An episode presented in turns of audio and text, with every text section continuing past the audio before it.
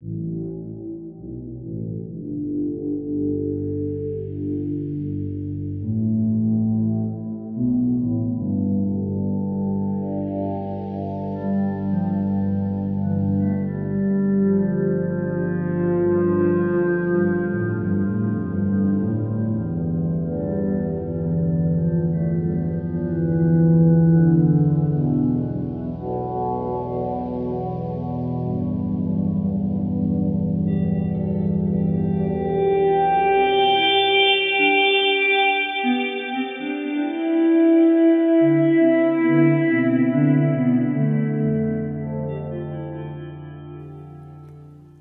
buenas, bienvenidos a Radio Sirio, transmitiendo desde las bandas de continuidad.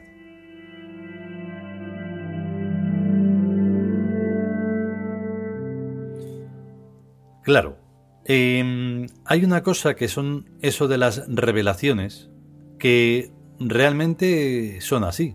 Lo que ocurre es que el monoteísmo, como todo lo que tiene, lo ha copiado de otras civilizaciones y de arquetipos que no tienen nada que ver ni con la religión, ni con Dios, ni con nada de eso, sino que les ha parecido bien, lo han encajado para poder hacer más creíble la mentira y entonces pues ha quedado la mar de bien. Pero todo eso tiene unas raíces, tiene un componente de creación absoluta que no tiene el monoteísmo ni los monoteísmos de ninguna parte del mundo.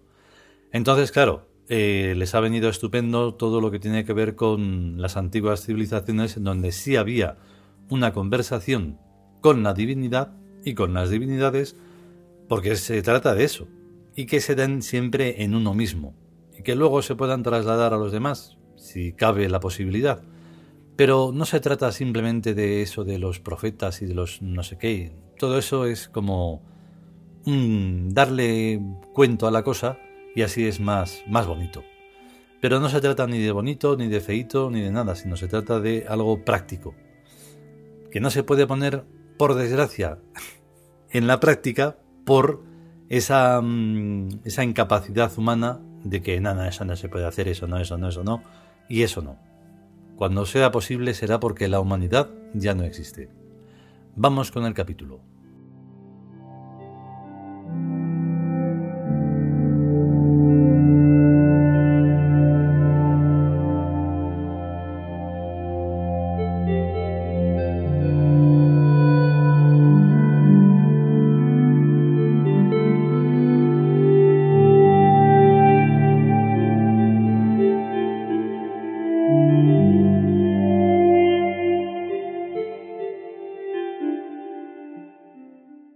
Tus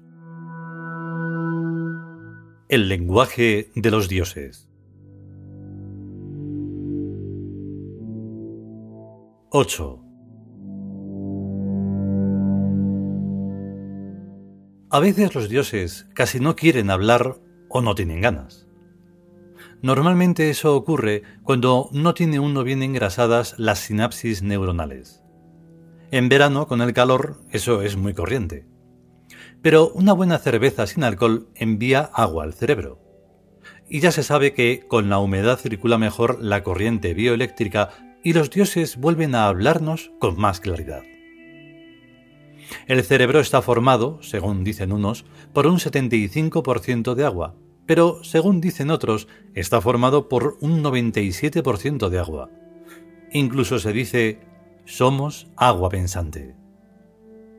Y no les falta razón, por lo cual los dioses, cuanto más agua tengamos en el cerebro, tanto mejor nos revelan sus misterios maravillosos. Y la prueba de ello es que la gran mayoría de las revelaciones se hacen en los desiertos cálidos, a gente que han tenido la precaución de llevarse agua de sobra para beber y lo más fresquita posible. Con el calor del desierto se produce mucha electricidad, claro, y bebiendo agua fresca se establece una diferencia de potencial entre el cerebro y la atmósfera, que es lo que hace que sienta uno voces en el cerebro y las oiga, y lo que digan las voces, eso va a misa. Así se escribieron las Biblias y los Coranes. No directamente, sino que uno oye algo y lo dice, y otros van y lo escriben. Después otros lo copian y otros lo recopian. Y al cabo de los siglos esa es la revelación. Pero no hay más revelación verdadera que la que uno oye como si le estuvieran hablando muy bajito y clarito en su propio cerebro. Pero no fiándose uno mucho ni demasiado de lo oído, sino filtrándolo muy bien a través de una buena autocrítica.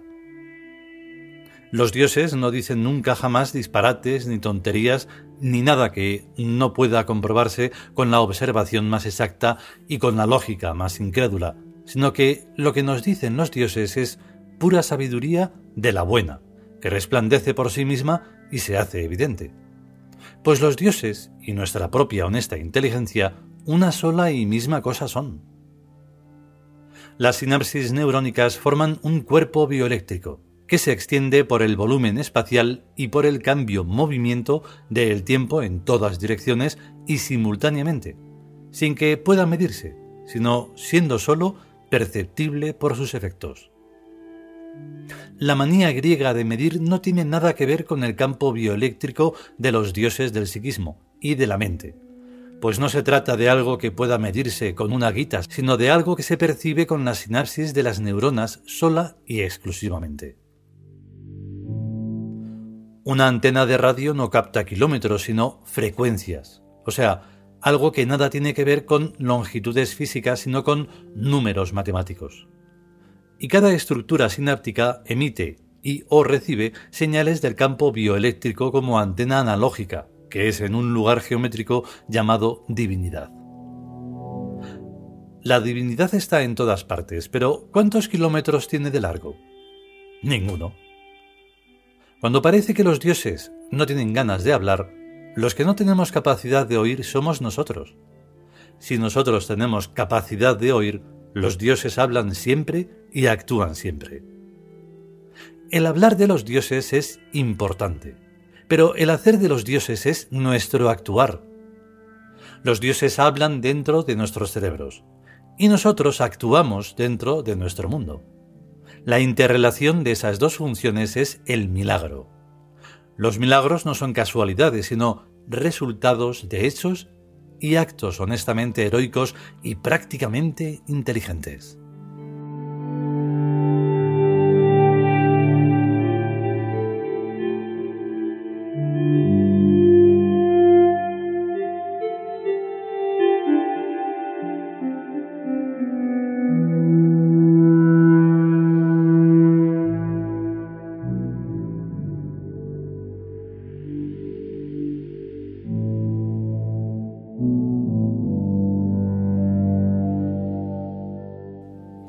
Y hasta aquí este octavo capítulo del libro El lenguaje de los dioses.